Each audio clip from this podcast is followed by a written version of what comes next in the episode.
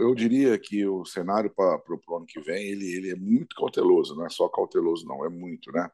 É óbvio que quando você fala em exportação é, do, do agro, ele é muito amplo, né? Você, você passa aí por várias, é, vários setores, como os grãos, o açúcar, o café, é, mas assim, um pouco mais da fruticultura, que é o que a gente vive aqui no estado do, é, do Ceará, é, é preocupante.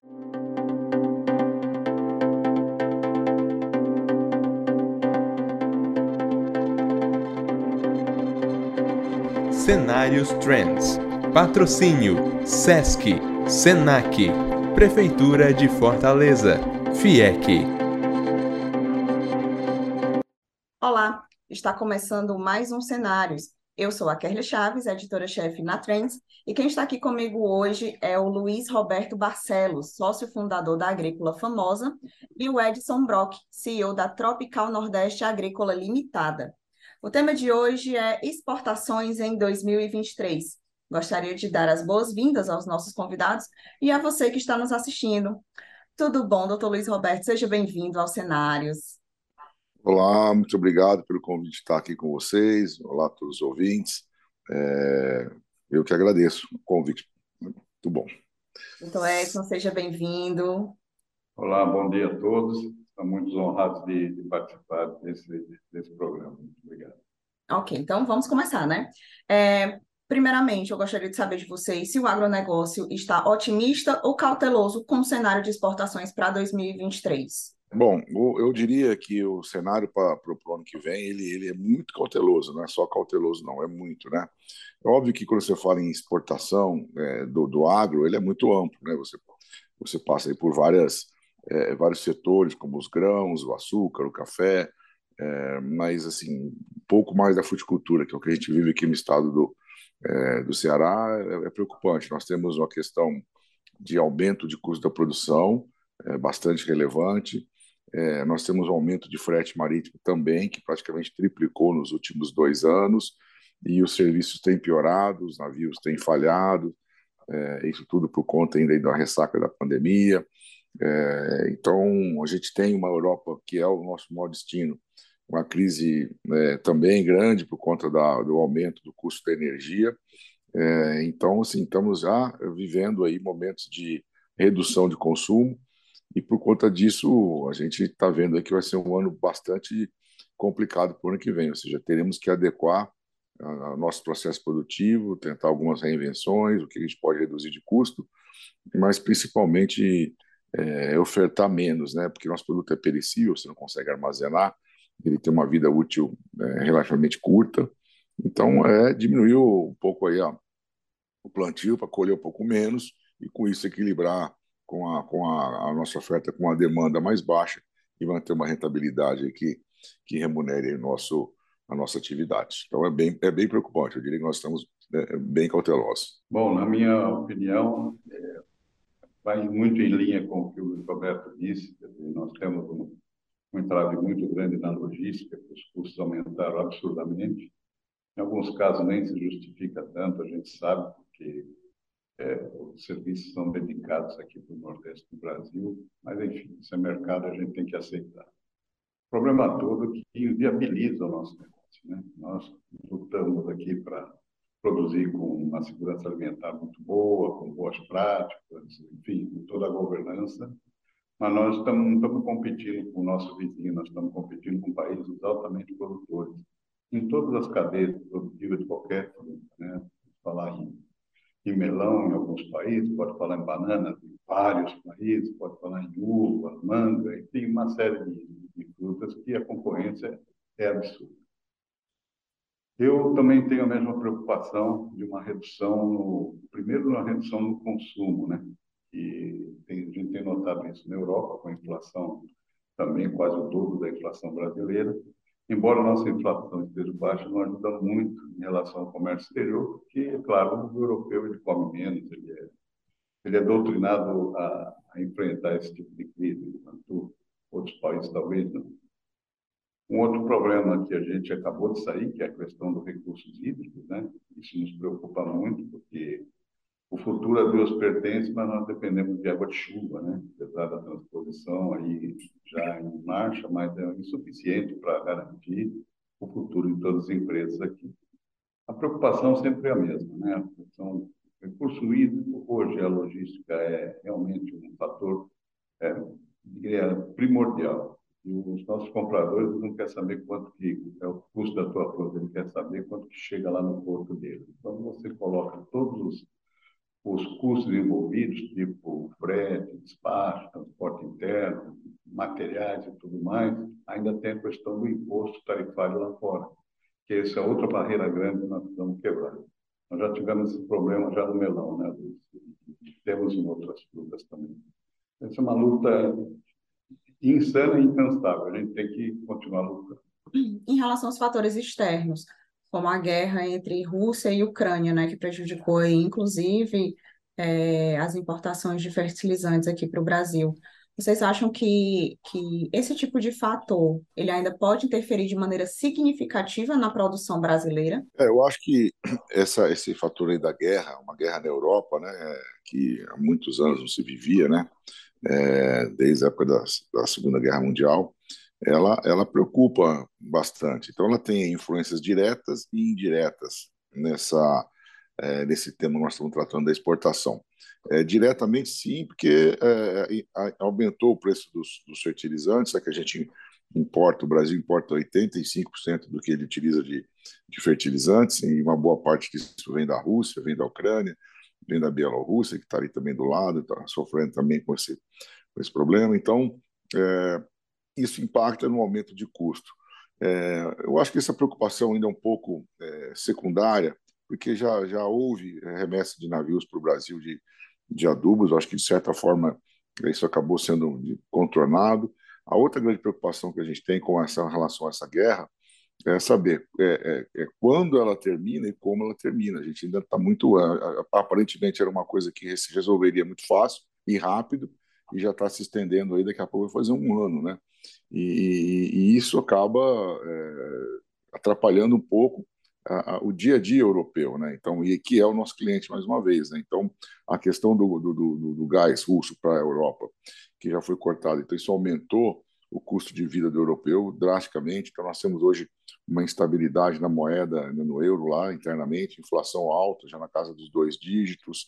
É, então, tudo isso gera uma, uma, uma, uma retração no consumo, né? Então, eu acho que essa é a grande preocupação é, nem tanto mais os fertilizantes, que de certa forma já está sendo resolvido, mas a, a, a, as consequências do desdobramento que essa guerra ainda pode ter é que elas, ela ainda é imprevisível e sem dúvida nenhuma de, de, de, de assim, se a gente pensa é, no que no que no, o que pior pode acontecer numa guerra dessa é, é a Europa inteira sendo envolvida nesse conflito.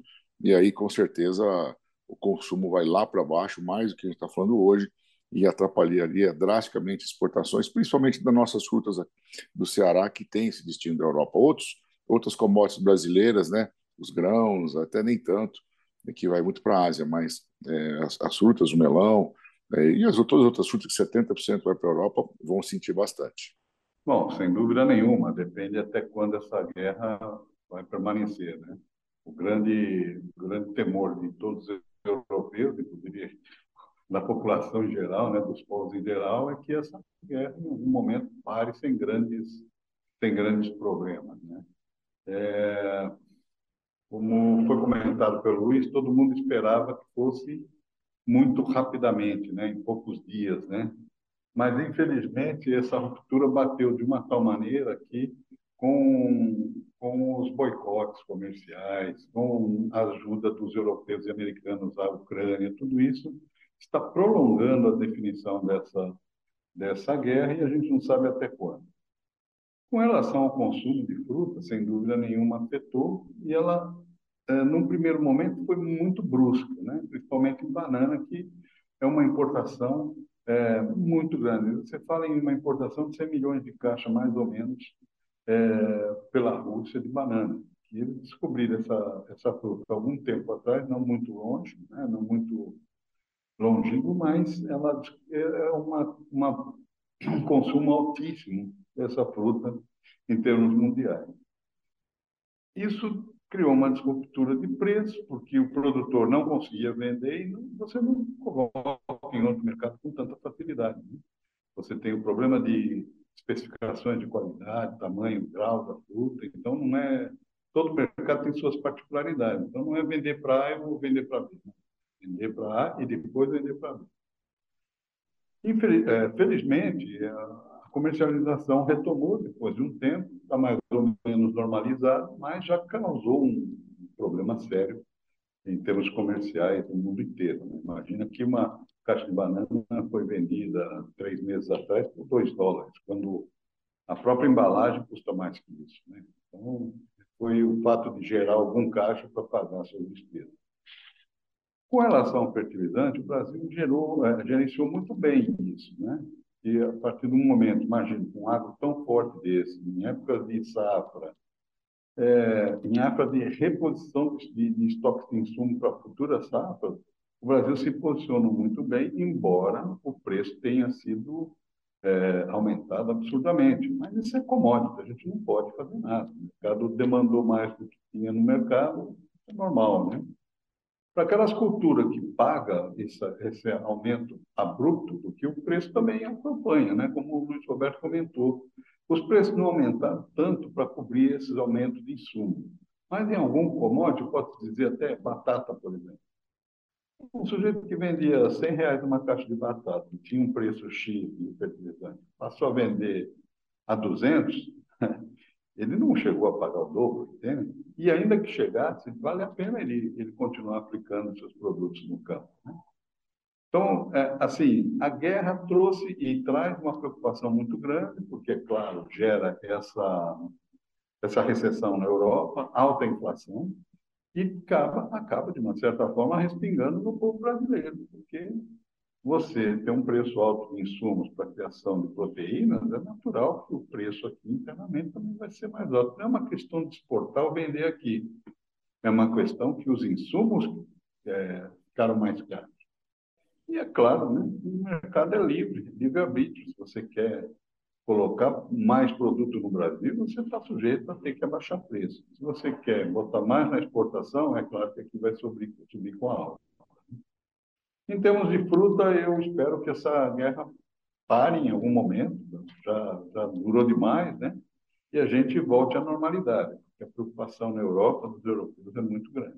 É, em outubro de 2022, as exportações do agronegócio brasileiro atingiram a cifra de 14,25 bilhões de dólares.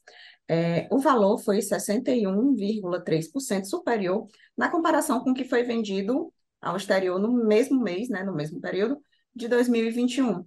E aí eu pergunto para vocês, em 2023, o Brasil irá repetir esse feito? Mesmo com a cautela, vocês acreditam que o Brasil consegue repetir esse feito? Pois é, então, como eu tinha colocado aqui, nós temos diferentes setores dentro do agro é, que, que têm suas peculiaridades e, e suas especificações. É, óbvio que a fruticultura nacional ainda tem um peso muito pequeno. O Brasil exporta, no geral, algo em torno de 130 bilhões de dólares do agro, e a, e a fruticultura tem um peso aí de um bi, infelizmente. A gente é um grande produtor de fruta, mas ainda exporta muito pouco. Então, esse panorama que eu falei acaba sendo mais da fruticultura, então ele não tem assim uma influência muito grande no geral, né? É, o, o, o, grande líder aí que é a soja, os grãos, é, provavelmente continuarão é, liderando a pauta de exportação, é, principalmente para a China, que importa em torno de 30, 35 bilhões né, de, de, de dólares de, de, só de soja. Né? Então, eu acho que assim, esse, esses, essa demanda vai continuar existindo, porque a China precisa é, desse, desses produtos para alimentar hoje. Cada vez mais a China está querendo importar menos a, a, carne, a proteína e tendo uma criação própria dentro do seu território, mas aí precisa alimentar, né? Vamos dizer assim, os porcos, o gado, frango, então tem, tem tido um aumento desse, dessas importações dos grãos. É, então, assim, eu acho que, de um modo geral, no, no termos de agro, as exportações devem repetir sim. Eu acredito que, apesar de ter uma redução na margem para o produtor, porque é, a gente tem acompanhado que houve esse, esse aumento de custo é, grande da produção e que não houve o respectivo aumento é, no preço de venda. É, muitas vezes até baixou, é, e às vezes até por conta do câmbio, né? O câmbio andou oscilando muito, até baixando, né? Caindo é, ultimamente, agora retomou um pouquinho de novo. Mas ele, eu acho que o que vai diminuir é a margem é, do produtor, do, do, exportador, mas eu acredito que o, que o, que o agro ainda vai repetir um número semelhante em 23 ao que foi sim em 22, a depender um pouco agora também da questão climática, que nós estamos agora no início da safra dos grãos, está é, tá um pouco irregular, né? Está falando da laninha, é, um pouco mais de seca na região sul, é, sudeste, então ali está tendo alguns problemas de, é, no, no, plantio, mas eu acredito que o número vai ser parecido. Eu acho também mais ou menos em linha com, com o Luiz Roberto, acho que mais separando a fruticultura do agro como um todo, né? Nossa esperança sempre é aumentar essa participação no mercado internacional. Afinal de contas, nós temos um país continental, né? Infelizmente, nós temos alguns entraves que são pontuais, já falamos aqui da logística, que, aliás, compete muito com a proteína. Né? A carne é um, é um volume estrondoso de exportações e os navios, naturalmente, querem pegar o frete mais caro. Né? Se a gente comparar um FOB de carne um FOB da fruticultura, o FOB da, da carne, com certeza, pode pagar um pouco mais, enquanto a gente está ali na, na berlinda, né? entre poder vender ou não vender, simplesmente não vender.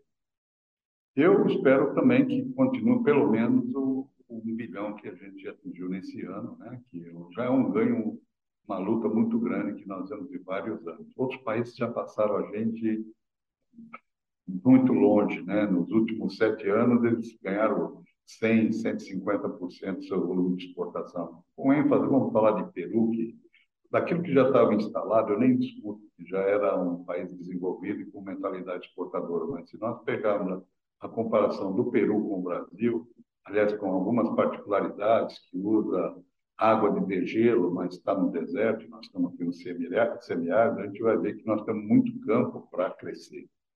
Nós precisamos crescer. Nós ainda continuamos no, muito próximo dos mercados consumidores, seja ele na América, seja ele na Europa, e até mesmo, em alguns casos, Oriente Médio e Ásia, dependendo da fruta, mas nós precisamos crescer. E essa é a luta dos produtores, liderando é, da exportação da fruta brasileira. E para vocês, qual vai ser a grande aposta do agronegócio para 2023? Eu sei que a gente fala muito em milho, em soja, em grãos, né, que são, é, que são, vamos dizer assim, exportados em maior volume, né? Mas como a gente está aqui com dois representantes é, da fruticultura, é, o que é que vocês acham no ramo de vocês que vai ser que vai ser o principal produto exportado no próximo ano? Bom, dentro da fruticultura, os produtos mais exportados é, ainda é o melão e a manga, né? Esse, em termos de, de, volumes absolutos, são os dois que lideram a pauta de exportação nas frutas. Você tem aí, cada revés um pouquinho, o ano é a manga, o todo é o melão, é, mas os dois são líderes, sendo que do melão a gente exporta algo em torno de 55% do que a gente produz. A manga é 15%. As outras frutas aí já vai cair para proporção muito, muito baixa, 1, 2, 3%. Uma fruta que tem crescido muito a exportação é o limão, o nosso limão que a gente conhece bem, o Tahiti, é que né, é o lima ácida chamado na, na, na, na Europa, né? É, isso tem aumentado o consumo de caipirinha na culinária e ele produz praticamente o ano inteiro. Então isso, isso e não tem produção local lá, né? Então isso acaba é, é estimulando e tem, tem um crescimento muito grande. O abacate ras também é uma fruta que é, tem tido um apelo de saudabilidade grande, a questão do colesterol bom, então é, tem também crescido bastante. É, a maçã tem é, é, oscilado, tem anos que exporta muito, dependente muito do clima, que a nossa maçã não tem o tamanho adequado para as exportações. É, e aqui no Ceará, o que a gente tem visto muito é o aumento da melancia, exportação de melancia tem crescido bastante, inclusive muito mais que o melão. A exporta, a exporta, o melão ainda é um, é um volume maior, mas a melancia era, era pequeno e tem crescido a cada ano é, 20%, 25%. Então, um crescimento bastante é, interessante. E esse, esse aumento está muito ligado à questão da genética, de, de melhoramento genético é, das, das melancias que a gente exporta, cada vez mais é, tem sido agradado mais o paladar do europeu, no sentido dela ser um pouco mais é, rígida a sua polpa, mais suculenta, é, então, tem aumentado bastante esse consumo. Para mim, é, em termos de fruticultura, é, mais ou menos essas, essas são as frutas aí que devem se destacar nesse, nesse próximo ano. Bom, eu queria só complementar essa questão do, do limão, porque recentemente os Estados Unidos está abrindo as importações do limão brasileiro, né, Luiz? Isso pode mexer um pouco, porque nós estamos próximos das Américas e isso, estando aqui no Nordeste, até facilita essa, essa nova fronteira que a gente pode enfrentar. Eu, eu, também tenho mais ou menos a mesma, a mesma posição, né? A gente não tem assim um crescimento de determinadas frutas, a não ser aquelas que estão se adequando melhor ao mercado e principalmente nessa parte genética. Né? Se a gente pensasse em 20 anos atrás, a gente tinha dois tipos de melão e tem alguns que até já desapareceram do mercado, né?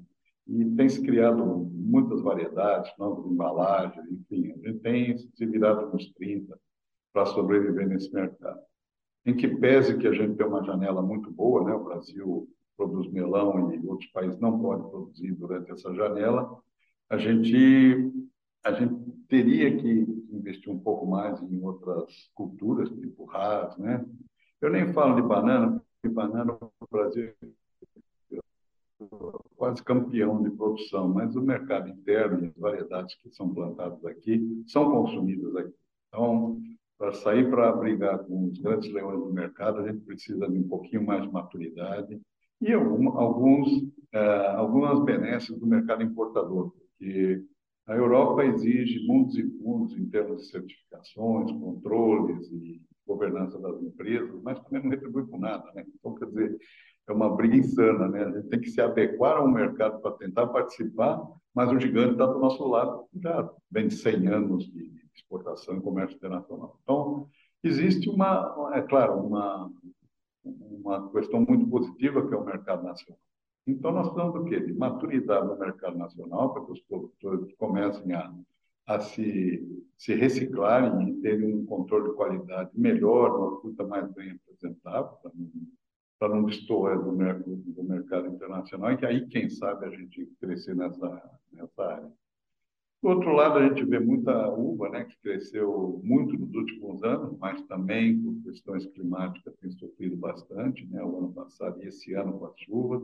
Quer dizer, são, são diferentes tópicos né, que prejudicam ou beneficiam determinada fruta. Né? Muita chuva para uva é uma coisa, muita chuva para banana é outra, melão não, não gosta de chuva. Né? Então, nós, nós vivemos né, né, nessa, nessa luta constante de buscar um posicionamento melhor. Um bilhão de faturamento é, exportação para um país continental como o nosso é muito pouco. Né? A gente precisa realmente crescer. Vocês acreditam que o agro ele vai ser o grande protagonista da economia brasileira no próximo ano? Porque a gente vê aí o agro ele dominando a economia brasileira em todos esses anos. Então, em 2023, vocês acreditam que ele vai manter, se manter no topo? Ah, eu acredito que sim, né? O agro hoje é responsável por algo em torno de 27% do PIB brasileiro, é, ou seja, está uma participação de grande, né? mais de 20, um, um, quarto do PIB é, é, gerado pelo agro e vem crescendo ao longo do, do, dos anos. Eu acho que é, o Brasil tem essa vocação é, de, produzir, de, produzir, alimentos né, para boa parte do mundo. É, existe um cálculo aí que a gente exporta de alimento aí, porque a gente produz e exporta dá para alimentar em torno de 2 bilhões de pessoas. Nós temos agora, recentemente, a ONU é, apontou aí que passamos da marca dos 8 bilhões de habitantes aqui no, nesse planeta Terra. É, até 2050, nós atingiríamos a marca de 10 bilhões né, de habitantes. Então, isso significa que a gente vai ter sempre um aumento na demanda por alimento. É, e, e, isso é uma questão é, muito importante, porque a gente sabe que onde é, há alimento, há paz. Onde não tem alimento, há conflitos, né? Então, o Brasil tem essa, esse papel importantíssimo, apesar de toda a questão ambiental que envolve a situação do, da exploração agrícola, mas o Brasil tem sido aí um protagonista importante é, nas exportações e acredito que vai continuar mantendo. Né? Nós estamos aumentando muito a produtividade por hectare, ou seja, a gente tem cada vez mais aumentando. Se pegar nos últimos é, 25, 30 anos, a gente praticamente triplicou a produtividade por hectare. Então, isso significa que a gente tem necessi menos necessidade de abrir áreas novas, basta explorar melhor as áreas que a gente já tem abertas, desmatadas. Nós temos muito pasto degradado, com baixíssima eficiência na produção, que é, vem sido, tem sido transformado aí né, ao longo dos últimos anos, também para a produção de alimentos, né, grãos principalmente. Então, eu acho que a gente vai continuar sendo esse protagonista, sim, vai continuar sendo, dentro da economia locomotiva, aquele responsável. Hoje nós temos uma reserva aí é, cambial de mais de, de 400 bilhões de dólares, e essa reserva veio, foi conseguida é, por conta desse superávit da exportação no agro. Nós temos o maior superávit é, de agro do mundo, né? a gente exporta 130, importa em torno de 30 bilhões, ou seja, 100 bilhões de superávit anual de dólar. Então, isso tudo ajuda muito a economia brasileira e acho que sim, é, continuaremos, é, apesar de, muitos, de muitas dificuldades, como o Edson falou, de dificuldade climática, de, de dificuldade operacional, de logística e muitas vezes até de, de imagem que se tem errada, injusta do agro, que o agro mata, desmata, envenena, escraviza, né? E não é nada disso. Nós temos um, um setor é, extremamente competitivo, extremamente eficiente. Então, acho que vai sim, vai continuar sendo é, a locomotiva o agro, não, não, não, só no próximo ano, como acredito que na próxima década também. Bom, o agro, sem dúvida, sem dúvida, vai ser, continuar sendo o protagonista. Porque a agricultura, de uma forma geral, historicamente, ela muitas vezes ela tem depende das políticas públicas, né? O agro não começou, não estourou esse ano, ele vem crescendo ano a ano e as novas tecnologias, nova genética, né? A descoberta do cerrado é um negócio predominante, né? O que eu acho é que é, com essa alteração de governo, é, o que a gente não pode esperar é uma quebra na, na cadeia de desenvolvimento da infraestrutura para o agro porque realmente essa é a grande diferença que poderá fazer a gente se tornar ainda maior. Nós não precisamos, estar, digamos assim, estar aumentando grandes áreas, porque a produtividade tem, tem sido aumentada nas áreas que já foram desmatadas, que já foram implantadas, principalmente no oeste do, do país. Né? Nós temos outras fronteiras, como o oeste da Bahia, sul do Piauí, sul do Maranhão, nós temos até no Ceará uma coisa sendo é, desenvolvida, claro que não na magnitude do estado de Mato Grosso, Goiás, São Paulo, mas a infraestrutura é que vai ditar a regra. Então, o grande ganho que o agro poderá trazer para a economia brasileira vai ser exatamente aí. A partir do momento que o nosso produto já é competitivo dentro das dificuldades que nós temos, imagine se nós tivermos uma logística bem bem equilibrada, né? com estradas boas, ferrovias boas. Eu tive recentemente, há um ano, um ano e meio, é, lá em Rondonópolis, e vi uns sujeitos lá com uma camisa branca, um nome novo e tal. Eu achei estranho, né? Deve ser vendedor de alguma coisa. Não, era, era o pessoal da ferrovia, da Brado, que hoje transporta inúmeros, milhões de toneladas, não só de contêineres levando insumo, como trazendo soja, grãos, isso é, é o que nos falta. Né? Isso é só uma, uma veia. Imagina quantas veias nós temos que construir nesse país. Né? E isso é que eu aposto. Eu aposto que o agro não vai deixar de ser, digamos assim, o motor da economia, porque ele é totalmente independente e ele é muito responsável. A gente pode até acreditar que não, mas que ele é responsável, ele é muito responsável e ele usa alta tecnologia. Isso é, é, é o que todo mundo quer, qualquer setor da economia. Né? E agora, para a gente encerrar, vamos às considerações finais dos nossos convidados. Primeiro, o doutor Luiz Barcelos vai dar, fazer suas considerações finais, em seguida o doutor Edson Brock. Bom, queria é, então concluir agradecendo mais uma vez, aqui uma, parabenizar vocês aí pela organização, acho que levar essas informações ao conhecimento para o é, para os ouvintes é muito importante. É, o, o, Ceará não tem uma, uma, tradição muito grande no agronegócio, né? É, até pelas condições climáticas que ele, que ele tem. É, realmente são condições inóspitas. Você, para produzir, tem que ter muita tecnologia, e principalmente a irrigação. Então, para isso, nós temos que ter segurança hídrica, é, obras estruturantes aí para poder é, concluir a transposição do, do, do, do Rio São Francisco, é, o cinturão das águas, é, o represamento, os polos de irrigação, é, tudo isso é importante para que haja o desenvolvimento da agricultura dentro do estado. E então acho que sim, tem um potencial grande é, o Nordeste brasileiro, apesar dessas condições climáticas serem difíceis, para algumas algum, alguns setores do agro isso é favorável, é o caso da, das frutas, das hortaliças e das flores, que o clima seco é muito é, é, favorável, evita pragas, doenças, então você tem frutas de melhor qualidade. Então, é, a gente está é, dentro desse setor já há 30 anos e, e vê que é um potencial, potencial enorme, ainda pouco explorado, e que a gente tem aí, fica na torcida para que os, os, os, novos governantes, os novos governos que inicia agora, é, continue fomentando, continue apoiando, né, é, para que cada vez cresça, porque é, nós temos que lembrar aqui que a fruticultura, especialmente, ela gera muito emprego. Nós temos aí o IBGE aponta que nós temos em torno de duas pessoas por hectare na geração de emprego na fruticultura. É, no melão, que é o meu caso, a gente gera 0,9, praticamente uma pessoa por hectare. Então, nós plantamos 7.500 hectares por ano, geramos 7.500 empregos, algo assim, tá?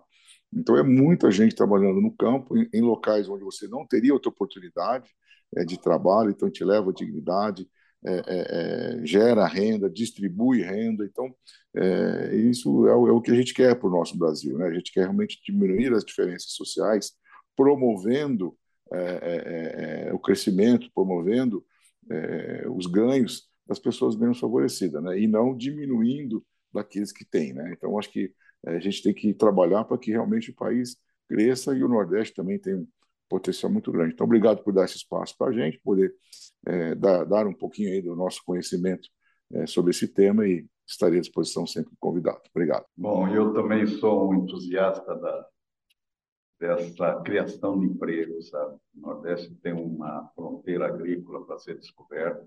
A fruticultura é apenas uma delas, mas é a que mais emprega. E eu sempre torço para que isso evolua de tal forma que a gente tenha realmente uma classe média na, na zona rural do estado. Porque eu não sou daqui, sou de São Paulo, exemplo do Luiz, né? Mas as histórias que a gente ouve de gente muito capaz que está aqui em Fortaleza, ou em alguns outros órgãos governamentais, em outros estados, é daquela família que mandou seus filhos estudar fora da cidade e eles nunca mais voltaram, né? Quer dizer, na realidade, o que a gente tem que fazer é a fixação desse homem no campo, das famílias no campo, gerando renda, gerando uma classe média é, sustentável, né? E principalmente dos jovens, né? Que trabalhar no agro é um negócio novo, como há anos atrás foi a computação, qualquer outra atividade. Isso é novo. Hoje, o agricultor não é sujeito com uma enxada nas costas, com uma marmita de, de boia fria na mão. Né? Hoje, existe tecnologia, existe é, muita essa área de TI, muita, muita coisa que a gente tem que aprender, na, na, principalmente na fruticultura. Não vou nem dizer no grãos, porque grãos, embora mecanizado, você também tem que ter gente especializada, né? talvez em menor número.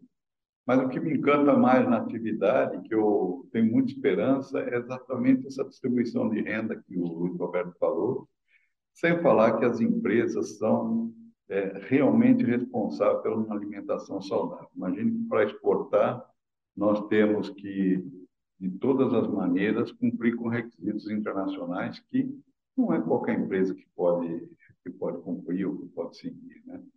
Então, nós estamos numa, num ciclo digamos assim, virtuoso, onde a gente gera riqueza, a gente gera alimento saudável e a gente cumpre com as nossas obrigações do meio ambiente e principalmente a saúde do trabalhador que trabalha conosco. Eu também gostaria de agradecer, acho muito importante a gente participar desse programa e também expor as nossas ideias. Obrigado. Eu que agradeço a participação de vocês. É, chegamos ao final de mais um Cenários. Agradecemos aqui a participação dos nossos convidados, o Dr. Luiz Barcelo e o Dr. Edson Brock, e também na sua audiência. Se você gostou, curta, compartilhe, deixe seu comentário e se inscreva no nosso canal para não perder nenhum conteúdo da Trends. Próxima quinta tem mais. Até lá. Tchau, tchau. Prepare-se para dias de muita alegria e de uma energia ainda mais positiva. O fim de ano em Fortaleza vai movimentar nossa cidade. Dia 27 tem o Natal de Todos, com canções de fé. Dia 28 e 29 tem a Feira Criativa. E dia 30 e 31 tem o maior Réveillon do Norte e Nordeste no aterro da Praia de Iracema, com grandes nomes da música.